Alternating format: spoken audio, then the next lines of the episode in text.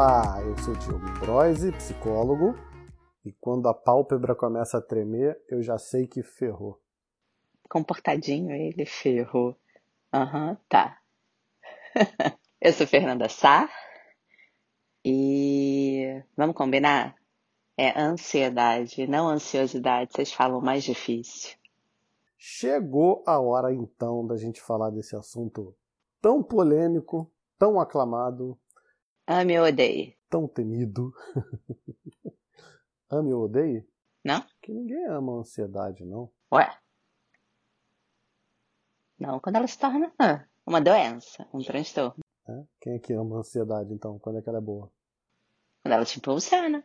Então vamos ver se a ansiedade impulsiona alguma coisa ou se é só aquela porcaria que a gente quer se livrar mesmo. Depois das mensagens. Maná, maná. Maná, maná. Bana mına.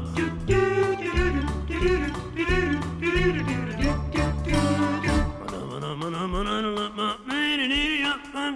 Bana mına mına mına.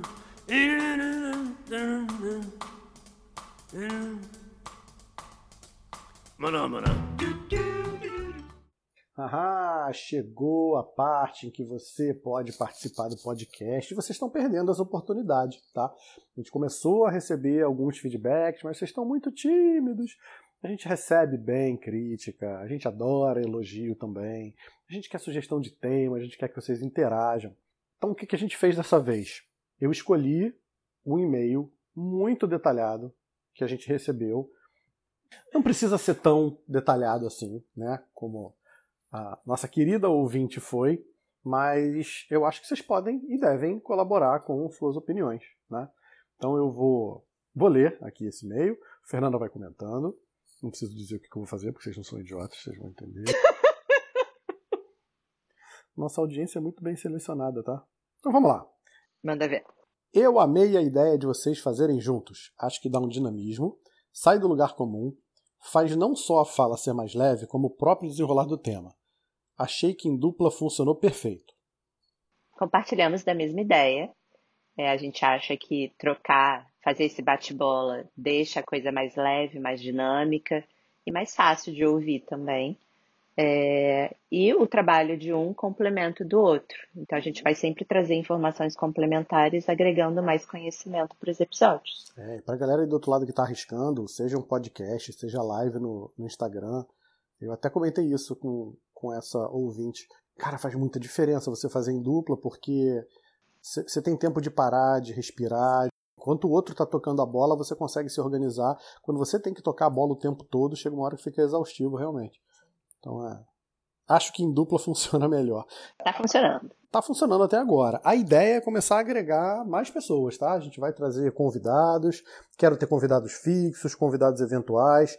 Quero que tenha participação de um ouvinte ou outro que tenha história interessante para contar. Se a ideia, a ideia é falar sobre dia a dia, né? Sobre essa psicologia, essa psiquiatria, sobre saúde mental de maneira mais acessível, vocês têm que participar disso mais ativamente, tá? Então, continuando o e-mail dela. Ponto de atenção. Vou ser sincera, tá? Mas é para agregar valor. Coitado da pessoa. Ela quase pede desculpa, né? Não precisa disso, gente. Achei longo. Eu não pesei a expectativa porque sei como foi a gravação. Sei que não houve uma preparação, que foi quase no improviso.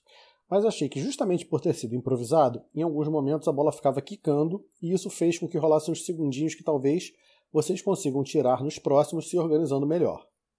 Vocês também acharam longo, que nem ela? Hum, fiquei com essa dúvida. Para mim fluiu tão, tão bem, mas para além disso, né, a gente sabe que foi improvisado, a gente sabe que a qualidade do áudio não estava adequada, mas como a gente preconiza na nossa prática clínica, o feito é melhor do que o perfeito. Então, a gente precisava tocar esse projeto que já estava parado há algum tempo, e assim foi. Tem que ser com o pé na porta mesmo. Tem que ser com o pé na porta tem dois, dois tipos de pessoas que escutam podcast. Tem a pessoa que está usando o podcast como uma, uma, fonte primária de distração, enquanto faz alguma coisa que não precisa de muita atenção. Eu gosto de lavar louça é, escutando podcast, eu gosto de dirigir escutando podcast. Então, lavar louça e dirigir, eu faço de forma automática, não preciso de atenção para isso. Então a minha atenção primária está no podcast. Eu escuto podcast de uma hora e vinte, uma hora e meia, uma hora e quarenta, para mim é tranquilo. Ela comentou que ela costuma fazer isso enquanto está fazendo uma atividade que requer muita atenção. Então ela gosta de podcasts de 20 minutos, 25, em que a pessoa é muito breve, muito sucinta, ataca direto no ponto que ela quer ouvir e partir. Então, e aí são pessoas diferentes, claro, gostos diferentes. A gente nunca vai conseguir atingir todo mundo. A gente vai escolher um e vai acabar errando o outro, sem dúvida. Mas eu acho que, né, vamos colocar essa caixinha pra gente pegar, pra gente pegar o feedback mesmo de quem já ouviu os episódios, qual o tamanho que eles acham adequado. Sim. Seguindo. Fora isso, como opinião, acho que não vale engessar, até porque sei que nem é seu perfil. Mas meio que rascunhar um roteiro para dar um norte no bate-papo, porque querendo ou não ajuda. Eu sou mais do improviso também, eu curto, mas ter um roteiro sempre ajuda a garantir o tempo e também a não deixar nada que você queira falar de fora. eu tô rindo. A gente é desbocada, é meio doido, mas também não é sem noção, vai. Não é perdido no tempo e no mundo. não, brin brincadeiras à parte. Apesar da gente ter tocado no assunto, né, de que a gente não ia trazer evidências científicas, que a gente não ia ficar trazendo referências bibliográficas, citando fontes, é claro que tudo que a gente traz aqui são conhecimentos agregados por estudos e antes de propormos a gravação de um episódio, a gente minimamente estrutura o que, que vai falar, sobre o que, que vai é, abordar em cada ponto. Às vezes a gente até estuda mesmo mais um pouquinho para poder até agregar mais conhecimento para vocês. A gente para no meio quando a gente discorda e vai pesquisar e vai saber o que, que a gente está falando. Exato, exato. E é isso aí. Não achem que não tem todo um trabalho por trás, toda uma estrutura, toda uma organização. Porque apesar do primeiro ter sido no improviso para poder a coisa andar, não, é, não, nem combina com a gente que a coisa seja desorganizada, feita de qualquer jeito. Porque nenhum dos dois entrega um trabalho de qualquer jeito na prática clínica. Né? Eu não atendo meu paciente, eu tenho certeza que você também não atende seu paciente meia boca. Não é meio atendimento. Que bom que vocês acham que a gente está conversando, que a gente está despretensiosamente falando a respeito do tema. E é exatamente o que eu fico feliz de entregar no consultório também. Então não pense que esses episódios são gravados de qualquer jeito. Eles também requerem a nossa atenção para a gente poder entregar o melhor para vocês. Beleza, Fernanda. Vamos para o episódio? Vamos. Vamos embora? Partiu!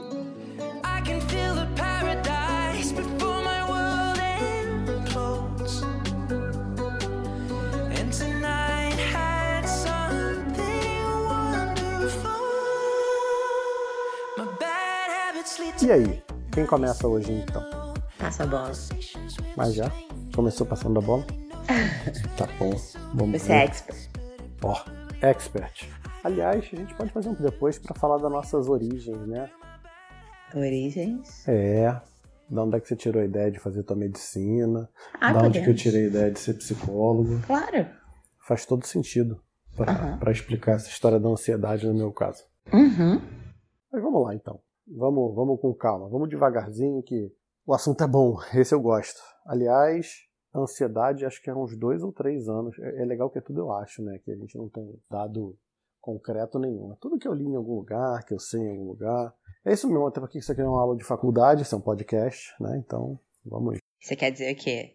Que é uma epidemia mundial, que mais de 264 milhões de pessoas no mundo, e de acordo com o relatório da OMS de 2017, o Brasil é o campeão mundial em ansiedade? É, isso aí que você está lendo não era exatamente o que eu ia falar. Eu ia falar que é, a quantidade de diagnósticos de transtorno de ansiedade passou de depressão e a gente já, já, já tem tempo. ansiedade como maior transtorno psíquico mental já diagnosticado. E faz sentido pelo que a gente vai falar daqui para frente. Mas vamos lá.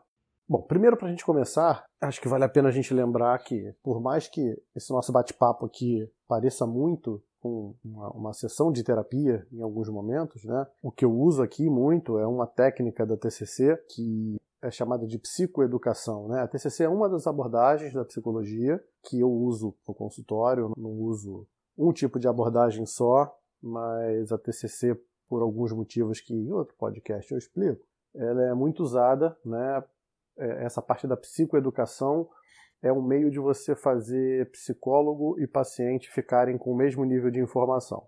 Né? Então, a ideia é mastigar, é entregar para o paciente os conceitos de uma forma mais, mais sucinta mais objetiva, para que ele possa primeiro entender pelo que, que ele está passando. Isso ajuda no estabelecimento do, do, vínculo né, e aumenta a confiança dele no, no plano, do, no processo terapêutico. Né? Então, apesar de ter essa pegada aí muito educativa, vale lembrar que isso aqui não é uma sessão de terapia, não tem fins terapêuticos. A ideia é informar mesmo para que vocês mesmos possam, é, quem sabe, tomar o gostinho pela coisa. Quem não faz terapia do outro lado aí, que, que queira buscar, buscar um profissional que fique perto de você, buscar uma terapia online, tá? Saber também que nesse caso, a ansiedade tem tratamento. Uhum. Como a gente falou no outro, que geralmente a pessoa só vem quando ela já tá ferrada. Ferrada. Ah, ela também tá comportada hoje. hoje vai ser 13 o rate. A gente não vai precisar botar só para maiores. Vamos tentar, vamos ver. Tô ansioso para saber. então vamos lá, vamos começar definindo, tá? É, a ansiedade é uma emoção, né? A gente parte desse ponto. É, emoções, na verdade, são ferramentas, né? São um repertório de ferramentas que nós temos de interação com o meio, né? Então, ainda de acordo com a abordagem cognitivo-comportamental, sempre que um ser humano está presente né, no, no, evento, ele presencia esse evento, ele pode estar tá vendo algo que está acontecendo, ouvindo algo que está acontecendo, é, sentindo o cheiro de algo que está acontecendo. Então, nosso corpo, nossos sentidos traduzem essa informação em sinais elétricos, mandam isso para o cérebro, isso é processado de alguma forma, né? suscita pensamentos, memórias que a gente tenha no passado a respeito dessas coisas que estão acontecendo. Esses pensamentos vão se transformar em emoções e depois dessas emoções eu emito algum tipo de comportamento. Então é como se os eventos do mundo fossem uma entrada de dados, um input. É, eu processo isso mentalmente, depois eu sinto alguma coisa em função do que eu estou pensando. Esse sentir alguma coisa passa pelas nossas emoções, tá? Então temos cinco emoções básicas, primárias, né, que a gente chama, que são medo, raiva, nojo, alegria e tristeza. Elas são primárias e são básicas porque desde sempre e para sempre, é, em qualquer canto do planeta Terra, qualquer ser humano que você pegar, ao nascimento ele já é capaz de demonstrar essas cinco emoções. E aí a gente vai falar da ansiedade, que é uma emoção secundária, né? Ela diferente dessas outras cinco, ela foi desenvolvida filogeneticamente, que a gente chama. O que, que é isso? É algo. Tá falando difícil já. Já estou explicando. É, é, é, só essa palavra difícil, não falei nada difícil. Ó. Filogeneticamente significa que o ambiente apresentou desafios, eu não tinha um repertório pronto para poder enfrentar esses desafios e eu fui desenvolvendo isso ao longo do tempo. Como o tio Darwin falava lá da seleção natural. Quem desenvolvia essas habilidades sobrevivia e quem não desenvolvia ficava pelo caminho. De modo aqui Hoje, todo mundo que está aqui com a gente tem essa habilidade desenvolvida. Chamei ansiedade de habilidade. Que se mordam os psicólogos que estão do outro lado. Os leigos estão entendendo exatamente o que eu preciso, tá bom? Beijo para vocês. Ela é um mal do século? Mas foi por aí que eu comecei falando. Falei que ela ultrapassou até a depressão. Uhum. É o mal do século. Disparado, a maior quantidade de, de casos que eu tenho atendido não é por conta de pandemia somente, mas nos últimos cinco anos, seguramente, seguramente mais da metade das pessoas que buscam terapia é por conta de crises de ansiedade e derivados. Tá. Mas volta lá para o seu raciocínio. Se a gente falou da seleção natural, mas como é que isso vira doença? Ou transtorno? Isso. Vamos fazer uma pausa aí e vamos falar assim: olha, então imagina que é, o ser humano é o único que é capaz de olhar para si mesmo ou de olhar para um semelhante e fazer a seguinte projeção, a seguinte analogia. Olha, eu sou humano e esse outro ser humano aqui morreu. Ele estava vivo e morreu. Eu que estou vivo vou morrer um dia. Ei meu Deus, eu preciso fazer alguma coisa, eu preciso dar um significado para minha vida, porque eu vou morrer logo ali na frente. Logo ali na frente a gente espera que seja com 100 anos, geralmente, mas quando a gente se dá conta que a vida é finita, a gente começa a fazer essas projeções. Então, a gente começa a olhar para o futuro, né, um futuro que vem logo ali na frente, e a gente começa a enxergar todas as interrogações que estão ao nosso redor. O que isso quer dizer? É, meu cachorro, quando ele deita para dormir, ele não está preocupado com a hora que ele tem que acordar. Quando ele acorda, ele não está preocupado se vai ter comida ou não vai ter comida, se vai ter água ou se não vai ter, se ele vai sair para fazer xixi ou não. Não importa, ele vai vivendo a vida do jeito que a vida vai se apresentando para ele. O ser humano não consegue fazer isso. O ser humano sabe que é, ele precisa lutar contra a morte, por exemplo. Então ele sabe que amanhã de manhã ele tem que trabalhar, porque ele precisa ganhar dinheiro, porque ele precisa comprar comida, porque ele precisa pagar o aluguel, porque ele precisa. Isso coloca a gente numa posição completamente diferente dos outros seres vivos, né? Então é, eu sei que o mundo é caótico, caótico no sentido de que é aleatório, é randômico, ou seja, coisas vão acontecer que não estão fora do meu controle, e como elas não estão no meu controle, na verdade elas são interrogações. Ansiedade, então, é o aporte de ferramentas que a gente ganha para aprender a lidar com essas interrogações. Né? Eu ter uma prova na segunda-feira, hoje é sexta-feira, eu vou ter ansiedade. Por quê?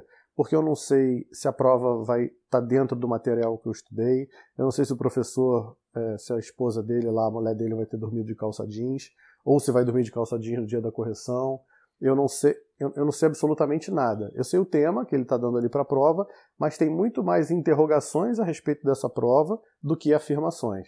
Então, se eu sou uma pessoa que tem um nível de autoconhecimento bom, se eu sou uma pessoa que não catastrofiza, se eu sou uma pessoa que pega evidências do passado para tentar embasar nas projeções futuras, eu sei que uma prova é só uma prova e que é, eu ter ido à aula ou não né, eu ter estudado ou não, vai ser muito mais importante do que qualquer ação que eu possa fazer daqui até lá. Pensando nisso que você está falando, dá para dizer que, num certo nível, a ansiedade ela é muito útil para melhorar o nosso desempenho? Perfeito. Assim como o medo, né? As pessoas dizem que não querem ter medo, mas na verdade, se elas não tiverem medo, elas sobem no parapeito da varanda porque por conta da adrenalina, porque é ótima adrenalina. Se não fosse, ninguém andava de montanha-russa, né? Só que montanha-russa, teoricamente, é algo seguro. Subir no parapeito da janela, da varanda, talvez não seja tão. Não é aconselhável, pelo é, menos. Não, por favor. Não. Então, é, se torna patológica, né? se torna um problema quando, assim como o medo, por exemplo, ela te paralisa. Né? A gente vai ver as diferenças aí. Realmente, ansiedade e medo são primos. E aí os psicólogos aí do outro lado estão se remexendo mais um pouquinho, mas eu me desculpem, mas eu tenho liberdade para poder falar isso com o meu público, tá bom? Qualquer coisa, entre em contato comigo. É, e principalmente eu vou fazer a diferenciação das duas, acho que isso aí é muito importante para a gente é, até entender o que, que a gente pode fazer para poder mitigar essa, essa ansiedade aí doentia. O que mais, doutora Fernanda? Não? Depois vão falar que eu estou falando muito. Então vou falar mais um pouquinho. Gente, senta aí, pega um chazinho. Só não pode ser preto, verde e nem branco, tá? Porque se você tem ansiedade e está escutando isso, esses caras aí têm mais cafeína que café. É, não, não pode cafeína. Depois a gente vai falar disso com mais calma. Fuma aqui e toma um chá. Fuma aqui e toma um chá. Fuma aqui, toma um chá e fica numa boa. Às vezes até dança. Fuma aqui, toma um chá. Fuma aqui. Então imagina o seguinte, vai. Aliás, eu vou fazer um monte de inimigos hoje. Alô, veganos, alô, vegetarianos, preparem aí a, as marretas. A sorte é que vocês não maltratam nada que é vivo, né? Nada que, que pensa e, e fala e, e anda. É, não, o que não pensa também. É. Ou pensam, sentem, sei lá. Ah, mas eu, eu, eu, fui vegano um tempinho também, é legal, acho bonito. Mas eu não largo mão do meu bichinho, não. Pode dar no ninho. Ah, não pode, também tá no leite. Vamos fazer o seguinte, lembra então como é que foi desenvolvida a ansiedade, como é que a ansiedade vem parar no nosso repertório. Pensa no seguinte, 50 mil anos atrás, né, os homens das cavernas lá, não vou saber dizer para você se é Australopithecus, você viu, né, que aqui é tudo muito vago, mas você pode acreditar em tudo que eu estou falando. O que importa é a ideia, o que importa não é o, o detalhe.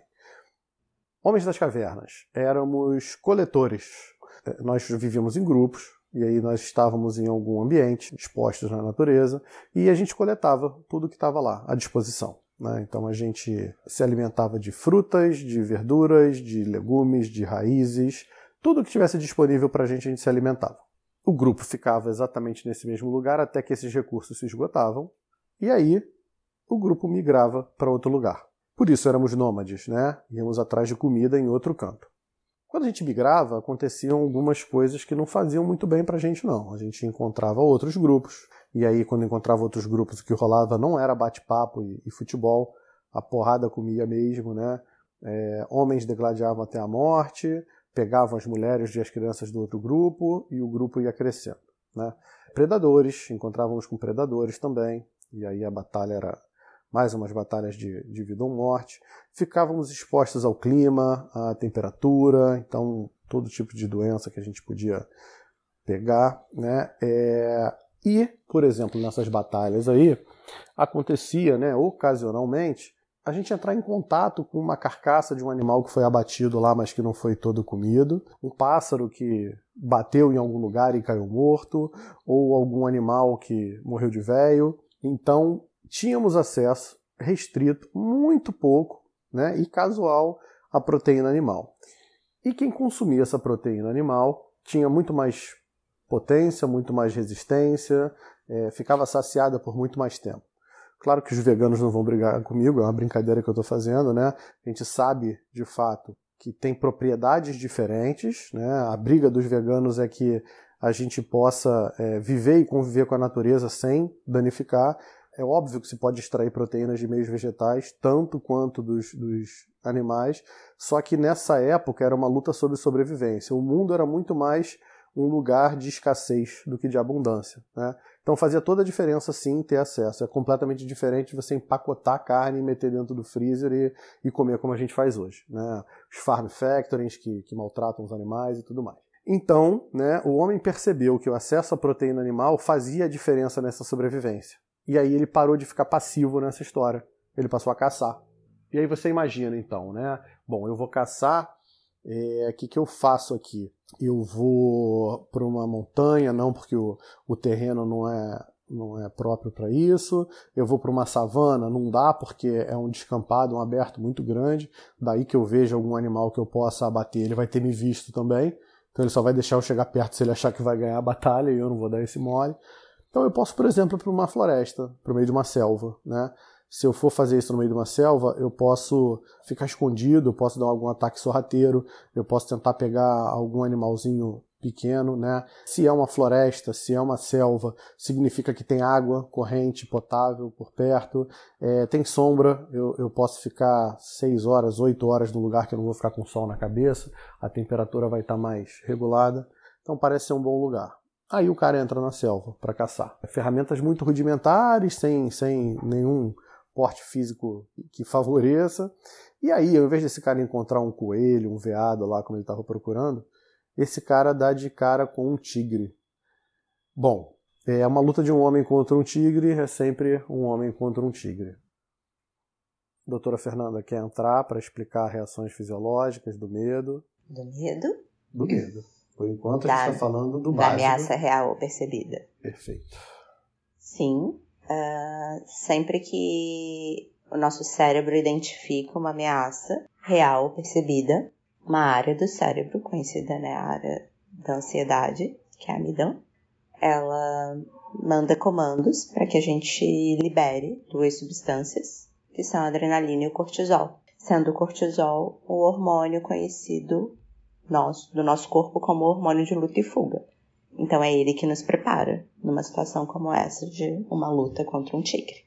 Então, quando esse homem encara o tigre, ele pausa, ele paralisa, ele vai entrar nessa decisão de luta ou fuga. A gente chama isso de cérebro reptiliano. A única parte do cérebro dele que vai funcionar é ponte bulbo cerebelo, né, que vai bater coração, que vai respirar, regular a homeostase, é o básico do básico e um lampejozinho para ele tomar uma decisão de luta ou. Vamos imaginar que essa cena aconteça mil vezes e 500 vezes o homem decida correr, fugir do tigre, e que 500 vezes ele decida lutar.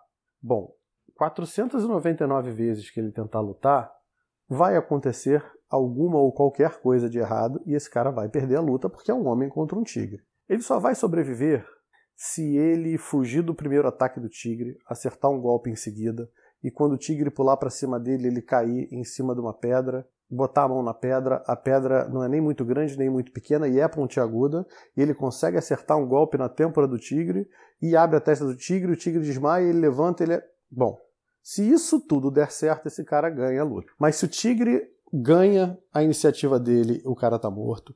Se o tigre acerta o primeiro ataque, uma patada tá morto. Se o tigre dá uma dentada, ele tá morto. Se ele cai com o tigre por cima, ele tá morto. Se ele cai e, e, não cai em cima da pedra, ele tá morto. Se ele cai em cima da pedra, mas é muito grande, ele tá morto. Se é muito pequeno, ele tá morto. Se não é pontiagudo, ele tá morto. Ou seja, né? Entenderam da mesma forma. Na tentativa de fugir, ele só vai conseguir se ele não catar cavaco e se ele achar uma, uma árvore que é meio inclinada, que ele consiga subir e o tigre não. E que depois, quando o tigre estiver subindo, ele pule lá de cima e não quebre nenhuma perna. O tigre é, relute para descer e ele consiga tomar distância. E quando o tigre desce, ele chega na beira de um rio e ele se joga na corredeira e o tigre não. E no final da corredeira ele não morre. Qualquer coisa que aconteça diferente. Então, eu estou usando um para um para 500, né, na verdade dois para mil, para dizer quais são as chances que esse cara tem para sobreviver desse tigre. Né? O que que motivou, o que que fez esse cara ter esse tipo de, de iniciativa e conseguir lutar ou fugir com o tigre? Aí algumas reações fisiológicas, como a doutora Fernanda falou. Né? É óbvio que eu não vou dar a explicação rica e detalhada como ela, né? mas imagina o seguinte, o que eu gosto de explicar para meus pacientes é o seguinte, Imagina que esse cara, para correr, né, para fugir ou para lutar, ele precise de muito mais do que ele tem ali. Né? Muito mais no nosso corpo significa muito mais vascularização. Muito mais vascularização me dá muito mais potência muscular, me dá muito mais explosão, e aí eu vou conseguir lutar ou fugir. Mais vascularização eu consigo com o coração bombeando mais sangue, que ele pode fazer isso batendo mais rápido, né, mais vezes por minuto, ou batendo com uma pressão maior lá do que ele está acostumado. E ele não vai fazer isso de forma homogênea. Na verdade, ele vai distribuir isso daí em partes diferentes do corpo. Né? Nem todas as partes vão receber a mesma quantidade de vascularização. Então, aquela imagem do homem vitruviano lá, com um círculo batendo, né, é, circunscrevendo o homem lá, é tudo onde o círculo toca, a gente vai chamar de área externa e o centro da imagem a gente vai chamar de área interna. Então, tudo que o círculo toca vai ter a tensão do coração diminuída, ou seja, eu tenho menos vascularização na cabeça, e aí eu vou chamar de sintoma quando eu tiver com a cabeça leve. Eu vou ter formigamento nas mãos, eu vou ter perda de calor nas mãos, nos dedos, é, e eu vou chamar isso de sintoma. É, os pés é a mesma coisa, eu não preciso ter sensibilidade tátil nenhuma nos pés. Então, é em detrimento do que é externo, o que é central, a suprarrenal, né, como ela citou. Ah, então, vou pegar esse gancho, tá? Para a gente lá. tentar explicar de uma maneira mais técnica. O que eu falei é que quando a gente está frente a uma ameaça, seja ela percebida ou real, uhum. o nosso cérebro, o centro da ansiedade, que é a amígdala, uhum. faz, né, manda sinal para que haja uma liberação de adrenalina e cortisol. Tá. Isso foi o que eu disse. Eu relacionei o cortisol como hormônio, né, da luta e fuga. Então a gente vai falar dele em outro momento, se for o caso. Mas o excesso de adrenalina no corpo, ele faz com que o nosso pensamento fique mais acelerado. A gente foca mais, né, nos perigos. Uhum. Então, consequente a isso, os batimentos cardíacos vão acelerar, eles vão ficar mais rápidos, dando a sensação de palpitação, com isso, a gente tem consequência o aumento da pressão arterial. Então, muitas vezes, quando a gente está diante de uma crise de ansiedade, vamos chamar assim, uhum. a primeira coisa que, né, que, que as pessoas mais leigas, e até num pronto-socorro mesmo, tá? Tenho colegas que fazem isso. A primeira coisa que as pessoas querem fazer é medir a pressão. E é uma burrada, porque a grande cagada, na verdade. Vai dar. Porque vai estar alta por uma Isso consequência vai... fisiológica. Uhum. E aí a pessoa fala: ah, Nossa, tô com a pressão alta agora. Aí mesmo é que ela desencadeia E aí é que ela fica mais nervosa e aí é que vai ficar mais alta. Então, não. Parem, de uma vez por todas, de diante de episódios de dor, de apreensão, crises possíveis de ansiedade, não tenham como Primeiro mecanismo, aferição da pressão arterial. Uhum. Bom, isso é uma coisa. E além da pressão, a gente tem geralmente a queixa, né, de, sensação de falta de ar, a gente vê a pessoa ficar um pouco mais ofegante, porque o, o pulmão acaba aumentando a frequência da respiração mesmo. Uhum. É, então a gente fica mais taquipneico, e isso altera as trocas gasosas, e aí sim a gente acaba observando as extremidades, tanto como o dedo, nariz, boca, formigando, uhum. porque não chega tanto oxigênio como deveria estar tá chegando. Essa troca dos gases também pode levar a uma desconexão com a realidade, né? Essa sensação de cabeça leve que você falou, o paciente fica um pouquinho desorientado. Além da gente observar a maior contração muscular, né? O que pode levar a dor, tremor, em função dos músculos mais tensos mesmo, preparando para lutar ou fugir. A pele acaba liberando suor pelo aumento da temperatura do corpo e retomando de onde a gente tinha, né, de onde eu te interrompi, o estômago e o intestino, geralmente, num primeiro momento, eles paralisam, o que gera náusea, vômito, diarreia e, consequentemente, constipação.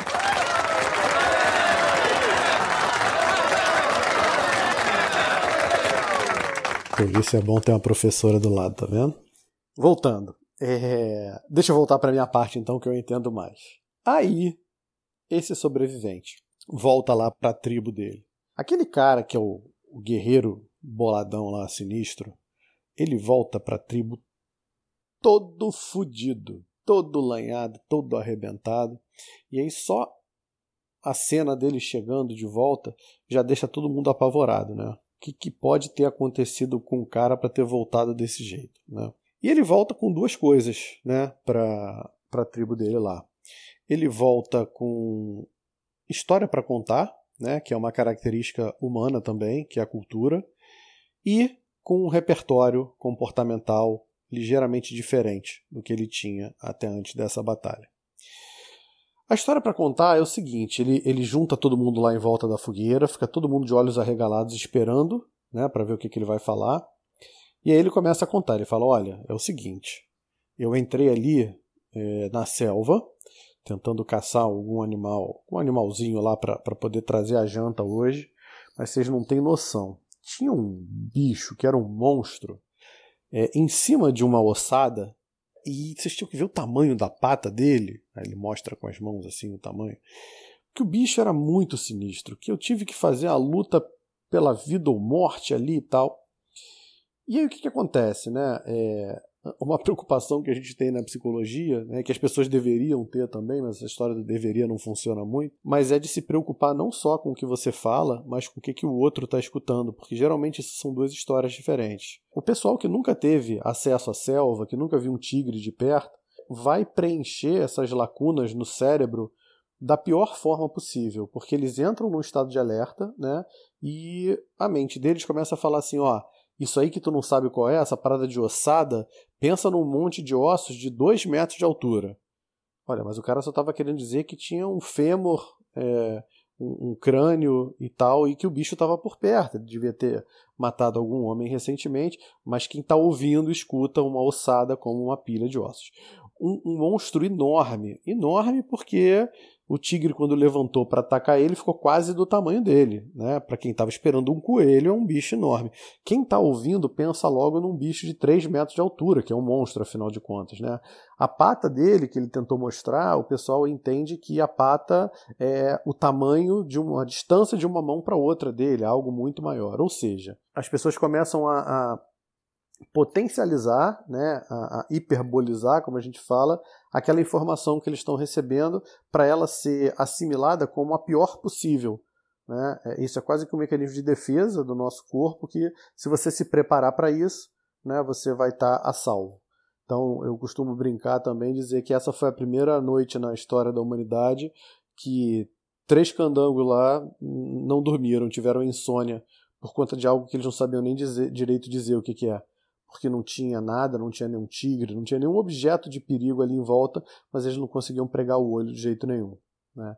E né, a segunda coisa que eu falei para vocês, que é um repertório comportamental, é então essa ansiedade. Né? Então é, é um repertório para aprender a lidar com esse tipo de perigo. Ué, Diogo, mas o homem já não sabia lidar com esse tipo de perigo? Aí é que a gente faz a diferenciação do medo para a ansiedade. Né?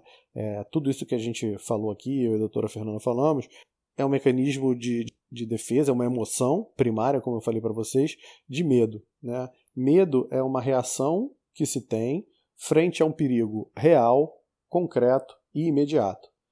Então, é, você para com o carro no sinal, chegam dois carinhas de moto do teu lado, o de trás aponta uma arma para tua cabeça e fala: sai do carro agora. A tua reação ali é uma reação de luta ou fuga, de medo, porque ali tem um perigo real, concreto e imediato. Se o cara puxar o gatilho, você morre. Né? E o que é a ansiedade? A ansiedade ela é sempre referente ao ambiente. Tá? Então, na história que eu contei né, do tigre, o objeto, né, a, causa da ansiedade é a selva e não o tigre. A causa do medo é o tigre e a causa da ansiedade é a selva. Porque tem uma enorme interrogação. Lembra das interrogações que eu falei ainda há pouco? Tem uma enorme interrogação ali dentro da selva. Ali dentro tem um perigo que eu não sei qual é o tamanho.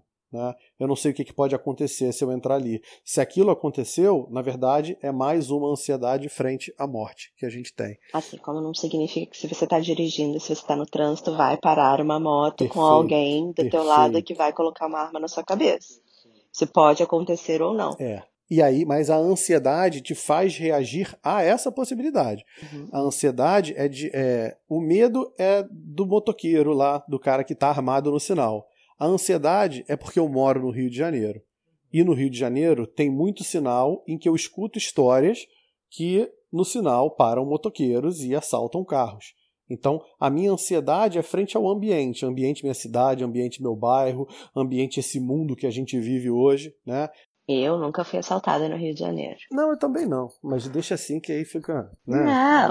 É só para deixar claro, né, para quem estiver ouvindo e não for do Rio, já que os meus amigos paulistanos amam dizer: não, eu não vou naquela cidade, não, ela é muito perigosa. Eu acho que ele só deve assaltar os paulistanos aqui, coitado. Não é? Bom, acho que. Ficou claro a diferença entre medo e ansiedade. Acho que sim, né? Acho que as duas histórias aí, né, contam nesse seu segundo cenário, não, nos dois cenários, na verdade, mas pensando no, no trânsito, né? Pensando uhum. no Rio de Janeiro, no trânsito, que é algo mais palpável para a nossa realidade atual. Se a gente passa a identificar que toda vez que a gente vai sair de carro, toda vez que a gente vai estar, seja no carona, que algo ruim vai acontecer, a gente passa a apresentar sintomas mais frequentemente, porque a gente está dando uma mensagem para o cérebro de que a gente está em perigo. Exatamente. Nesse caso, percebido, não real, né? Perfeito. Então é quando a gente começa. Acontece muito para fobias específicas, né? Vamos dizer, quem tem medo de elevador. Uhum. Então, só de pensar que vai ter que entrar no elevador já começa a se tremer, uhum. suar, o coração acelera, dá falta de ar. A mesma coisa no trânsito. Ou para quem já foi assaltado, às vezes, isso é muito comum também. No que está retornando a dirigir, né? O que está voltando a dirigir, às vezes sozinho. Só de entrar no carro começa a ter esses sintomas que a gente falou. É importante dizer que são sintomas que passam, duram em torno de 15 a 30 minutos e quanto mais a gente tenta lutar contra eles, então quanto mais nervoso a gente fica, quanto mais a gente quer controlar a respiração, quanto mais a gente quer que o coração pare de bater rápido, mais isso demora para passar.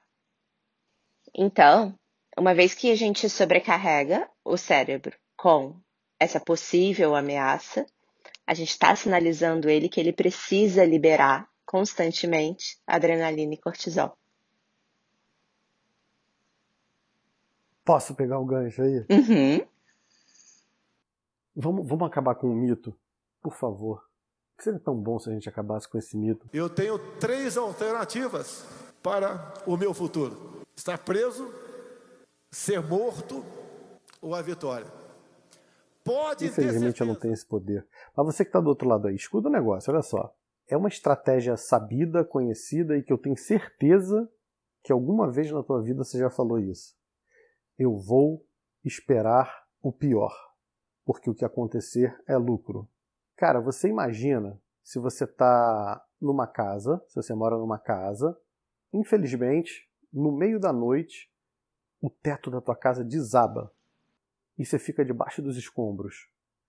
E você acorda totalmente assustado, com medo absurdo de morrer, e você vê que tem espaço para você respirar, teu celular está no teu bolso, você consegue ligar para pedir ajuda, e você vai tirando as coisas aos poucos, você vê que você quebrou a perna, mas daqui a pouco chega o resgate e te tira dali, e você vai para o hospital, ingessam tua perna, te dão lá o analgésico que você precisa, fazem uma cirurgia reparadora, e 15 dias depois você está liberado e 30 dias depois você fez a tua fisioterapia e volta à sua vida normal. Eu não sei se esses prazos são válidos, mas é, você viveu ali 15 minutos, 30 minutos de terror, né? Foi um medo, um dos maiores medos que você teve na tua vida. E, você, e na hora que o teto desaba, todas as ferramentas que você desenvolveu ao longo da tua vida estão disponíveis ali para você lidar com aquela situação. Né? Agora imagina uma situação B, onde você mora numa casa e você tem medo que a sua casa desabe. E aí você fica três meses sem dormir com o medo de que a sua casa desabe. É, você fica com o teu alerta, como a doutora Fernanda falou um pouco mais cedo, ligado durante os três meses, esperando o pior. Só que o que acontece é que a, a, a nossa vida é uma eterna interpretação. Então o mundo como eu estou vendo agora não é o mundo como ele é, é o mundo como eu interpreto. No momento que eu interpreto o mundo de determinada maneira, eu penso e sinto em função da maneira que eu estou interpretando. Então, estar em alerta porque eu acho que a casa, que, o teto vai desabar, vai me fazer sofrer aquele medo que eu sofri lá quando desabou durante dois, três, quatro, cinco meses. E, né? consequentemente, um excesso de liberação, liberação de, adrenalina, de adrenalina, que de causa os efeitos ruins, né? E que a longo prazo faz com que você acabe se isolando e tentando evitar. Aqui no caso da casa, você não vai evitar a casa. Às vezes até evita Às voltar para casa, exatamente. Você vai evitar ficar, vai preferir ficar na rua. E aí tem como consequência, né, desse roubo de energia, uhum. porque a adrenalina em excesso causando todos esses sintomas que a gente já falou repetidas vezes, uhum. faz, causa um, um roubo de energia. Então é aquela sensação de esgotamento, de que você está sempre fadigado, que você dorme, mas já acorda cansado. Muito Volta bom. lá, eu te acabei te interrompendo. Muito bom. Não, Só peguei seu gancho. Não, é exatamente isso. Então, vou ser repetitivo mesmo, porque ninguém pode esquecer isso nunca mais. A ansiedade é sempre sobre o ambiente. A outra pessoa que mora contigo e dorme no outro quarto, ela vive muito bem, obrigado. O ambiente que você está interpretando é um possível local de desabamento. O ambiente que ela está interpretando é: ai que bom que eu cheguei em casa, eu vou descansar.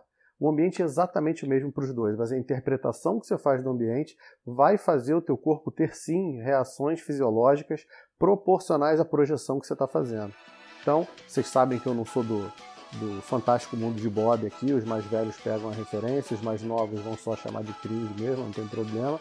Não adianta eu ficar achando que a vida vai ser linda, bela e maravilhosa, mas também não adianta eu ficar esperando pelo pior porque o esperar pelo pior me leva a projeções que são catastróficas. E se preparar para uma catástrofe todo santo dia vai minar a tua saúde mental, principalmente, até que um dia você vai realmente quebrar. E vou te dizer, se cair o teto, você vai estar tão exausto que você tem menos chance de sobreviver do que o cara que estava simplesmente curtindo a vida. Beleza. E a gente falou muito aqui do excesso da adrenalina e os sintomas que causam, né? Mas é só isso que é ruim? Não. O cortisol, como eu falei lá no início, que é o hormônio relacionado à luta e fuga, ele, quando fica aumentado por muito tempo, ele também traz algumas repercussões no organismo e propicia ganho de peso, então leva a obesidade, hipertensão. Sim, exatamente. Aumento principalmente de, de gordura na região do abdômen, é, pressão alta, alteração de colesterol, diabetes, uh, diminui a imunidade, né? Então, quando a gente fala, né, que ansiedade, estresse leva à diminuição da ansiedade, tem a ver com a inflamação que é gerada nas células de defesa, né, com o excesso de cortisol. E aí, é importante dizer que isso tem tratamento, né? Vamos aos tratamentos, é verdade. tratamento padrão ouro não tá na minha mão. Até tá também agora, mas é principalmente ferramenta dos meus colegas psicólogos, então, e é uma das suas especialidades, então fala Olha um pouquinho. Que coisa, Fernanda. Eu tava pensando aqui o índice de sucesso para tratamento de transtorno de ansiedade é de 100%. Porque não existe. Absolutamente. De 90% a 100%, é isso aí. Não, mas não existe um paciente que entre disposto a, a fazer o tratamento e que não saia com um resultado positivo. Em compensação, um paciente com transtorno de ansiedade generalizada que não é tratado, necessariamente, em 5 a 10 anos, vai desenvolver uma depressão. É, infelizmente é verdade também. Mas vamos lá. Então, tratamento de ansiedade, né? A gente que vive num mundo em que todo mundo tem pressa de tudo, em que todo mundo abomina qualquer tipo de, de emoção, qualquer tipo de sensação ruim, tudo que a gente gosta, né? É, a gente precisa ser feliz o tempo todo, a gente precisa é, ter boas experiências, a gente precisa ter boas companhias, a gente precisa fazer boas refeições, a gente precisa morar em bons lugares, ter bons carros, a gente não tem espaço para frustração. Somos adultos mimados e aí a gente está perdendo uma conexão com uma parte importante né, do ser humano, é, que é esse viés negativo da vida. Né? É, não vou me estender muito com isso, não. A gente pode falar um pouquinho sobre existencialismo lá de, de Sartre depois.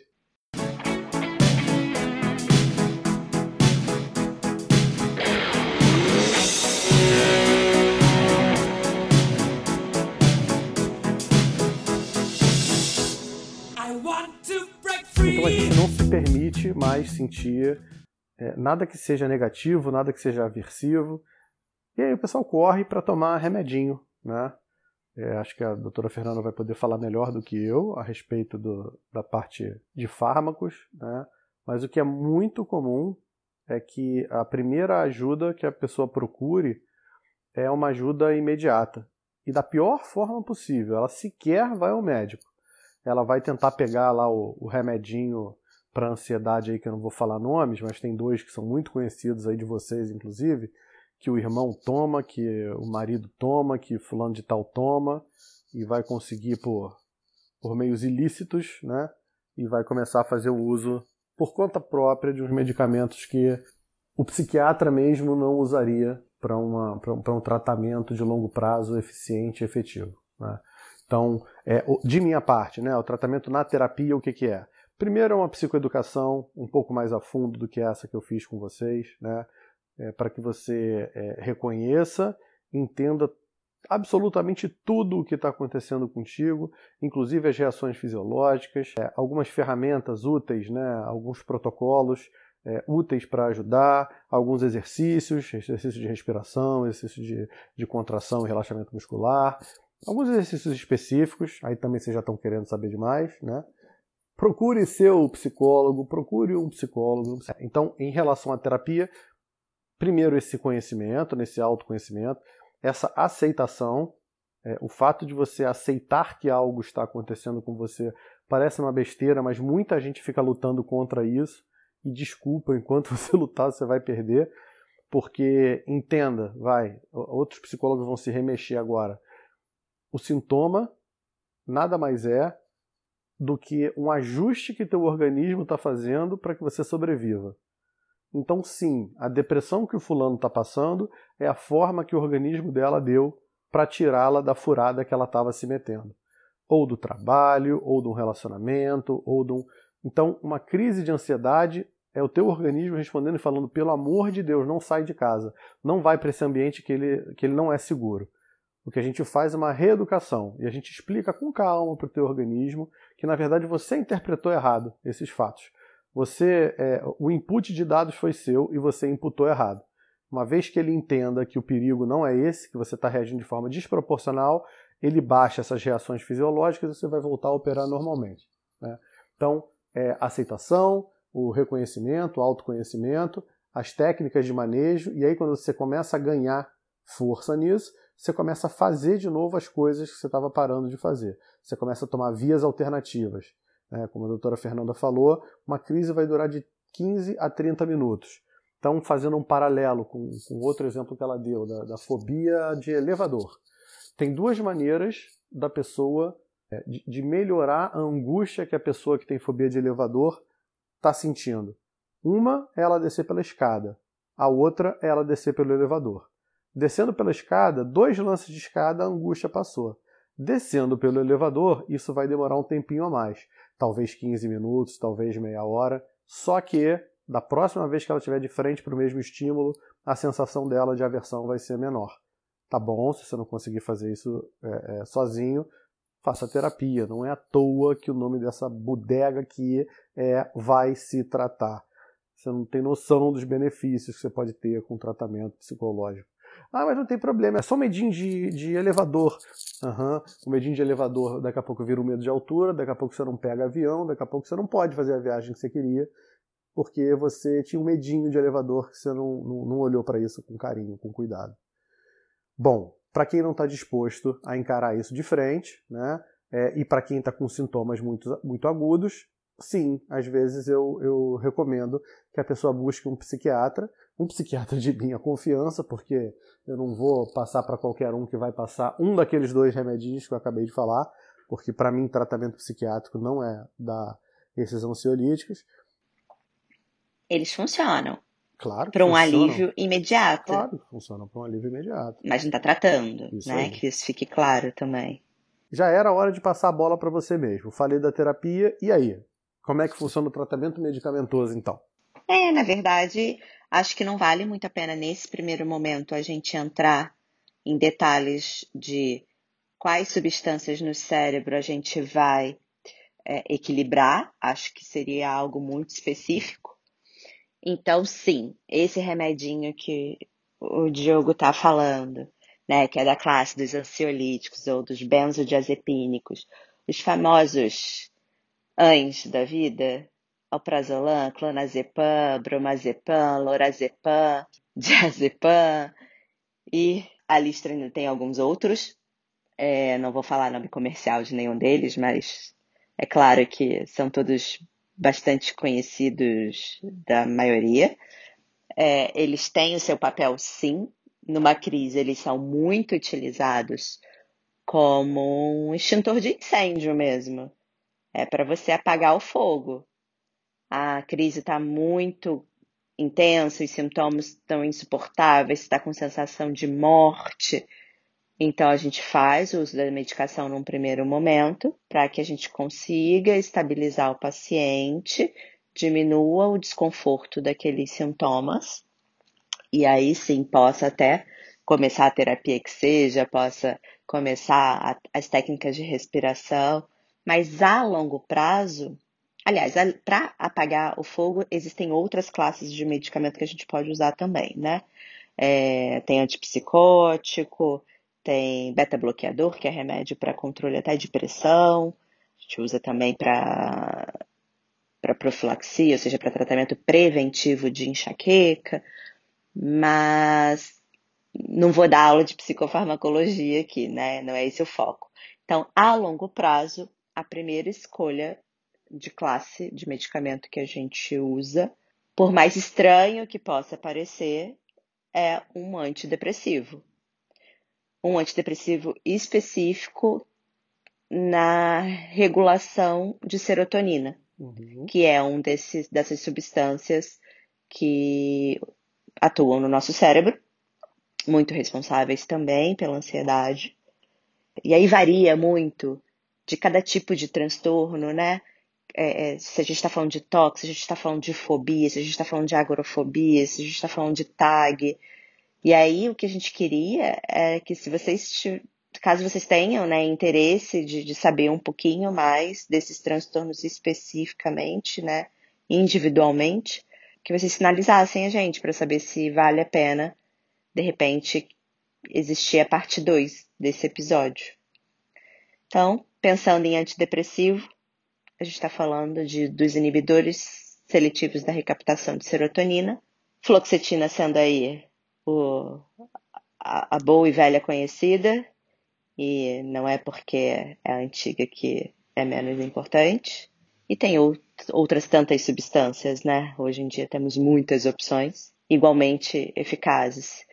E vale lembrar que não existe receita de bolo. O remédio que funciona para você não é necessariamente o que vai funcionar para o coleguinha.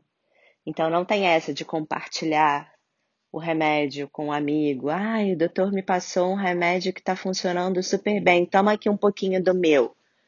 Não, por favor, não.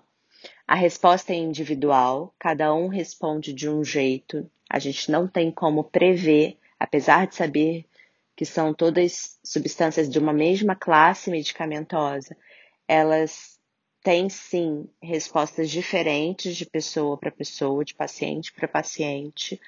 É, uns toleram mais efeitos adversos do que outros. E não, não é para ser feito o uso sem, sem orientação médica também, né? Uhum. Então, não compartilhem.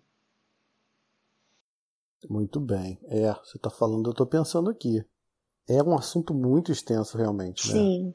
E acaba que, por mais que a gente tente estruturar um roteiro, são tantos parênteses que vão abrindo, né? Sim. Não dá para. Pra... Acho que a gente conseguiu fazer um bom apanhado, né? A gente conseguiu é, seguir uma linha central que estava proposta para um primeiro contato com o que é um transtorno de ansiedade, com de que forma que isso se manifesta, conseguir é, separar, diferenciar o que é o medo da ansiedade, entender um pouco da, da, de que forma que isso é ativado no organismo e no cérebro, como é que a terapia vai encaminhar o tratamento, como é que a psicofarmacologia aí, né, a psiquiatria pode ajudar nisso também. Acho que para um, um resumo foi muito melhor do que muita aula por aí, doutora Fernanda. Então, só para fechar, para que claro. as pessoas de fato entenderem que isso é uma epidemia. Hoje, a gente tem cerca de 20 milhões de brasileiros diagnosticados com ansiedade. Então, para ficar mais claro, um em cada 10 pessoas uhum. vai apresentar um quadro de ansiedade que vai necessitar de tratamento. Então, é algo, sim, muito presente no nosso dia a dia e a gente precisa aprender a reconhecer esses sintomas, né? Tanto sinais e sintomas e precisa dar mais atenção a eles e buscar tratamento o quanto antes, para que isso não se cronifique e que não venha a se tornar um transtorno com maior dificuldade, né, de manejo.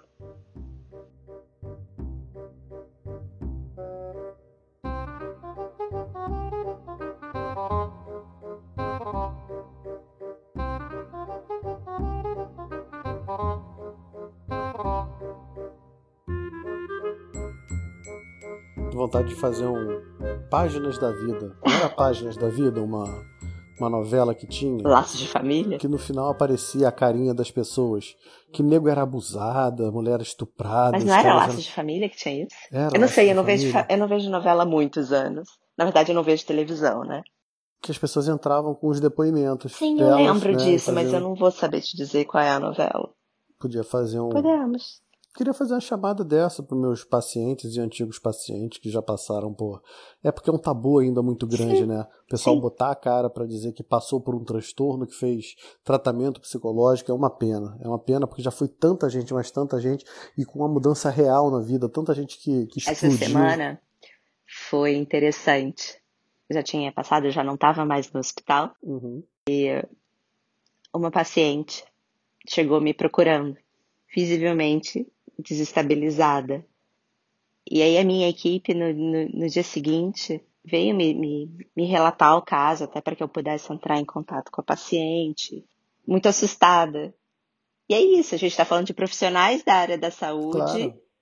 que nunca tinham se deparado com sintomas tão intensos e que ficaram assustadas. Então a gente, se, se para quem trabalha com isso ainda assusta, Imagina para quem é totalmente leigo, né? Que não, não, não é da área. Pode sim assustar, pode sim dar sensação de morte. Mas a gente precisa entender que tem tratamento e que não é problema nenhum buscar ajuda, né? Uma das grandes causas hoje, e é o que a gente pode vir falar num próximo, num próximo episódio, é que as causas são inúmeras, mas uma delas, e talvez a mais importante, é o nosso estilo de vida. Uhum. Sem dúvida. Para pontuar esse caso que eu estou trazendo, é uma paciente jovem, do sexo feminino, ela tem 33 anos, ela está na terceira graduação dela, ou seja, ela fez uma primeira formação, ela é biomédica, fez a transição para enfermagem, chegou à conclusão de que não era isso que ela gostaria de fazer e hoje ela estuda medicina. Uhum. Aí você para para pensar. Se ela não está dando conta do ritmo de vida que ela leva hoje, porque é claramente isso, ela estuda de dia, em horário integral, a gente está falando de uma faculdade de medicina, Sim. e trabalha à noite para poder arcar com as contas dela. Ela mora longe da família, ela é de outro estado, então toda a família dela está em Porto Alegre, a rede de apoio no Rio de Janeiro dela é ela e o namorado. Então a gente está falando de causas muito mais socioambientais claro.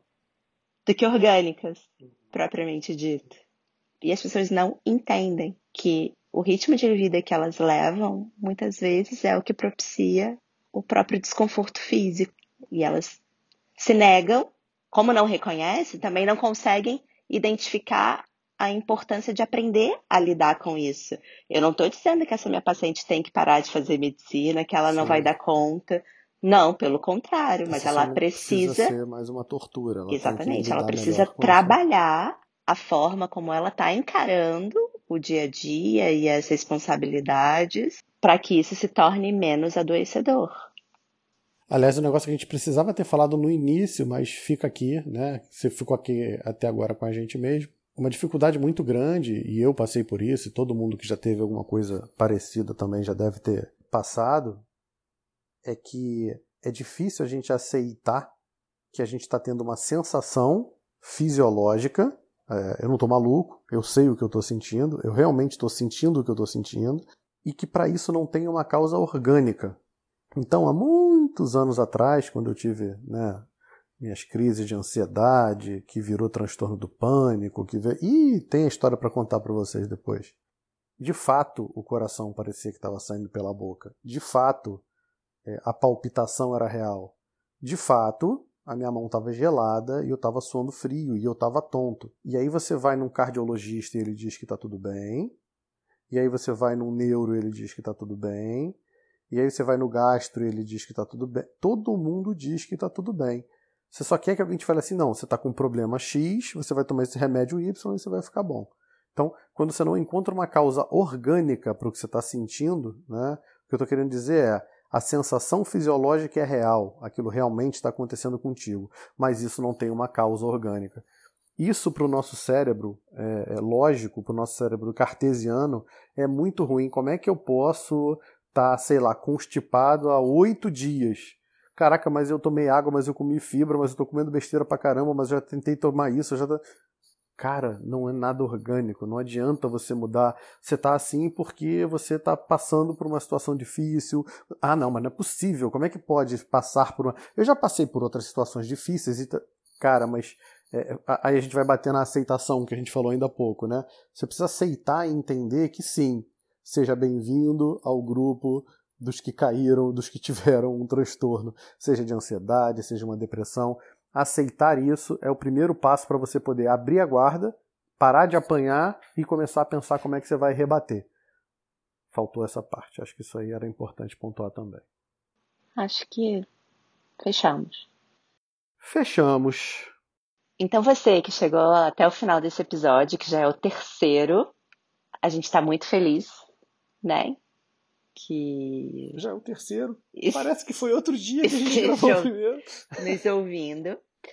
A gente gostaria muito, muito, muito que vocês compartilhassem esse conteúdo, que escolhessem alguém que vocês gostem, que vocês achem que mereça estar bem, se sentir bem, para vir se tratar conosco. Compartilhem, divulguem. Esse projeto é um projeto que ficou muito tempo na gaveta mas que agora está aí no ar para vocês, sendo feito com muito carinho. E a gente conta também com a participação de vocês, que vocês sugiram temas que vocês de fato digam pra gente se vocês querem a continuação desse episódio, se vocês querem saber mais sobre, sobre ansiedade, se isso é algo que vale ou não a pena, se é algo do interesse ou não de vocês, ou se a gente falou um monte de baboseira. Um, a gente quer saber tudo. Combinado? Muito bom, muito bom. O que está faltando para vocês aqui? Pode sugerir, pode mandar. A gente vai, vai apreciar tudo que a gente receber. Né? Lembrando, é, nosso canal principal de comunicação está sendo o Instagram mesmo. Né? Sempre que você compartilhar um Reels, compartilhar um story, um post, você vai estar ajudando. Se você chamar uma pessoa e falar, não, peraí, cara, esse, essa parte aqui do, do episódio 1 ou do episódio 2 é muito maneira, senta aqui para ouvir comigo 5 minutos, você tem que ouvir esses dois. Né? Passa para alguém aí, tá? Vamos buscar mais incentivo ainda. Vocês estão vendo que está fácil, né, da gente se incentivar, da gente se motivar. A gente não consegue ficar uma semana sem gravar. A ideia era fazer quinzenal a gente está gravando um em cima do outro aqui porque as ideias estão vindo, a gente não quer deixar a bola nem quicar, a gente já está batendo de primeira. E a gente tem que esperar o tempo do mundo também. Então, como a gente está meio acelerado, vamos ver se vocês conseguem dar uma aceleradinha para ajudar também, tá bom? Valeu, foi muito bom. Mais um episódio. Quando é que vem o próximo, hein? Qual é o tema do próximo, hein?